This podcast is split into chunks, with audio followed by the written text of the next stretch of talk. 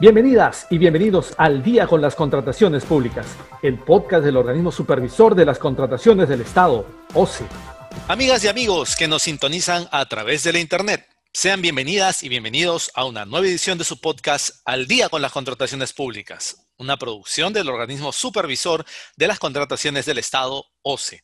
En este episodio, quien les habla, Jan Velázquez, va a tener el agrado de compartir con ustedes los próximos minutos para conocer más acerca de diversos aspectos en el marco de las contrataciones públicas. Y en días pasados, el OCE informó que más de 700 entidades públicas incumplieron con registrar información sobre la ejecución contractual en el Sistema Electrónico de Contrataciones del Estado, SEACE. Para conocer más acerca de este tema, nos acompaña Antenor Flores Navarro, quien se desempeña como supervisor de la Subdirección de Procesamiento de Riesgos del OCE. Estimado Antenor, muchas gracias por estar aquí con nosotros. Muy buenas tardes con todos ustedes. Muchas gracias por la invitación y por la tribuna que nos brindan para poder eh, explicar un poco más sobre las acciones de, de supervisión que viene realizando la Dirección de Gestión de Riesgos del OCE. Muy bien, Antenor. La primera pregunta sería, ¿Cómo se detectó a estas 720 entidades infractoras? En primer lugar, hay que ponernos dentro del marco de supervisión de la Dirección de Gestión de Riesgos, ¿no? Dentro de la directiva número 010-2019, que es la directiva dentro de la cual nosotros ejercemos nuestro marco de supervisión, se ha previsto una actividad de supervisión de oficio que se encuentra referida al registro de información eh, que realizan las entidades sobre ejecución contractual en la plataforma del SEACE. Dentro de este marco, eh, se requirió una muestra a la Oficina de, Inteligencia de Negocios del OCE a efectos de que nos pueda remitir el listado de entidades que durante el transcurso del el primero de marzo del 2021 y el 31 de mayo del 2021 habían registrado eh, el consentimiento de la buena pro en el sistema, pero que a pesar de que habían transcurrido más de 30 días, no hayan registrado aún el contrato, que sabemos que es la etapa siguiente que debería ocurrir normalmente luego de haberse consentido la buena pro. Entonces, eh, en ese sentido, de esta muestra que nos eh, remite la, la OEI, la Oficina de Inteligencia de Negocios del OCE, es que justamente nosotros realizamos la revisión, una verificación sobre todo el listado de entidades y de procedimientos de selección que ya nos mandan, y nosotros en efecto verificamos que no haya habido algún cambio ni alguna situación que amerite eh, el no registro de contrato, y en base a ello es que hemos emitido el listado detectando a todas estas entidades que no habrían cumplido con registrar la información sobre el contrato en el sistema del SEACE.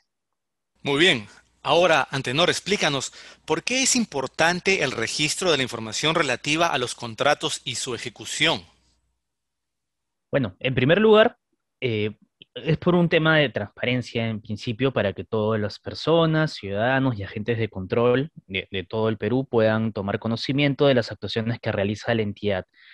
Pero además también eh, resulta sumamente importante para efectos de, beneficiar también a la entidad y al proveedor, ya que en caso el contrato no se registre, no se podría hacer el compromiso del presupuesto en el CIAF para poder, eh, para efectos de comprometer el presupuesto. Ello en atención a que el CACE y el CIAF son plataformas que se encuentran interconectadas.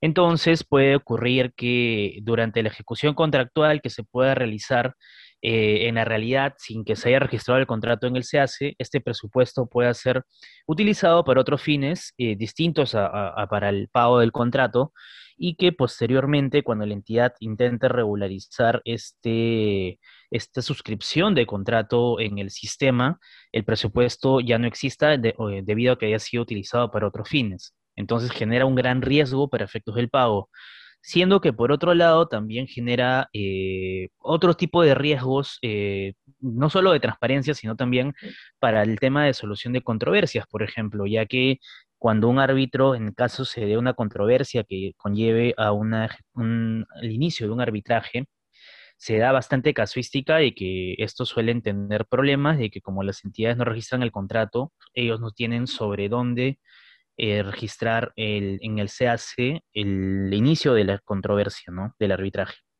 Muy bien. Antenor, dinos, ¿cuál es el procedimiento de subsanación y hasta cuándo se puede efectuar? Claro, en principio hay un tema muy importante que definir, que es que eh, la obligación de registrar el contrato es una obligación que se encuentra eh, establecida en la Directiva de Registro de Información en el SEACE, que es la Directiva número 003-2020 del OCE. Entonces, lo que señala esta directiva precisamente es que las entidades, una vez que suscriben un contrato, tienen un plazo de 10 días hábiles como máximo para poder registrar la información sobre el contrato en el sistema del SEACE. Ahora, nosotros en un primer lugar ya hemos detectado que existe una transgresión de esta disposición de la directiva en principio, siendo que actualmente dentro del marco de la acción de la estrategia de supervisión que hemos armado, se les está otorgando con la publicación de esta nota de prensa con el listado de entidades un plazo de 10 días hábiles para que puedan subsanar esta situación en el sistema y que puedan publicar toda la información referida al contrato. Finalmente, Antenor, eh, ¿qué va a ocurrir con aquellas entidades que no cumplan con la subsanación? En el caso de las entidades que a pesar del periodo que les hemos dado para que puedan subsanar este incumplimiento de registrar la información contractual, eh, igual hicieran caso omiso al, al, aviso del OCE y mantuvieran esta situación de incumplimiento, se va a proceder a emitir eh, los correspondientes notificaciones tanto al titular de la entidad como al Sistema Nacional de Control a efectos de que puedan eh, realizar el deslinde de, responsabilidades y evaluar el inicio de las acciones sancionadoras contra los funcionarios que eh, hayan cometido o hayan ocasionado que dentro de la entidad se dé esta situación de incumplimiento de la normativa de contrataciones del Estado. Muy bien, agradecemos a Antenor Flores, supervisor de la Subdirección de Procesamiento de Riesgos del OCE, por haber compartido con nosotros esta valiosa información y recordarles a esas más de 700 entidades públicas que han incumplido con registrar su información sobre la ejecución contractual en el SEACE que tienen plazo hasta el 5 de julio para subsanar esta omisión. Muchas gracias, Antenor. Muchas gracias, Jan, por la invitación. Espero estar nuevamente con ustedes para seguir informando un poco más sobre las acciones de supervisión de la Dirección de Gestión de Riesgos. Excelente. Bien, amigas y amigos, antes de despedirnos, les recordamos que pueden seguirnos a través de las cuentas oficiales del OCE en redes sociales como Facebook, Twitter, LinkedIn e Instagram. De igual manera, pueden encontrar nuestro podcast y todos episodios en YouTube y Spotify. Además, les recomendamos suscribirse al boletín de noticias del OCE, mediante el cual podrán recibir contenido actualizado sobre las contrataciones públicas. Esto ha sido todo por hoy. Esperamos que este episodio de Al día con las contrataciones públicas haya sido de su agrado y sobre todo que la información proporcionada contribuya a lograr contrataciones públicas más transparentes y eficientes en beneficio de todas y todos. Nos encontramos la próxima semana. Hasta entonces. Bicentenario del Perú, 2021. Gobierno del Perú.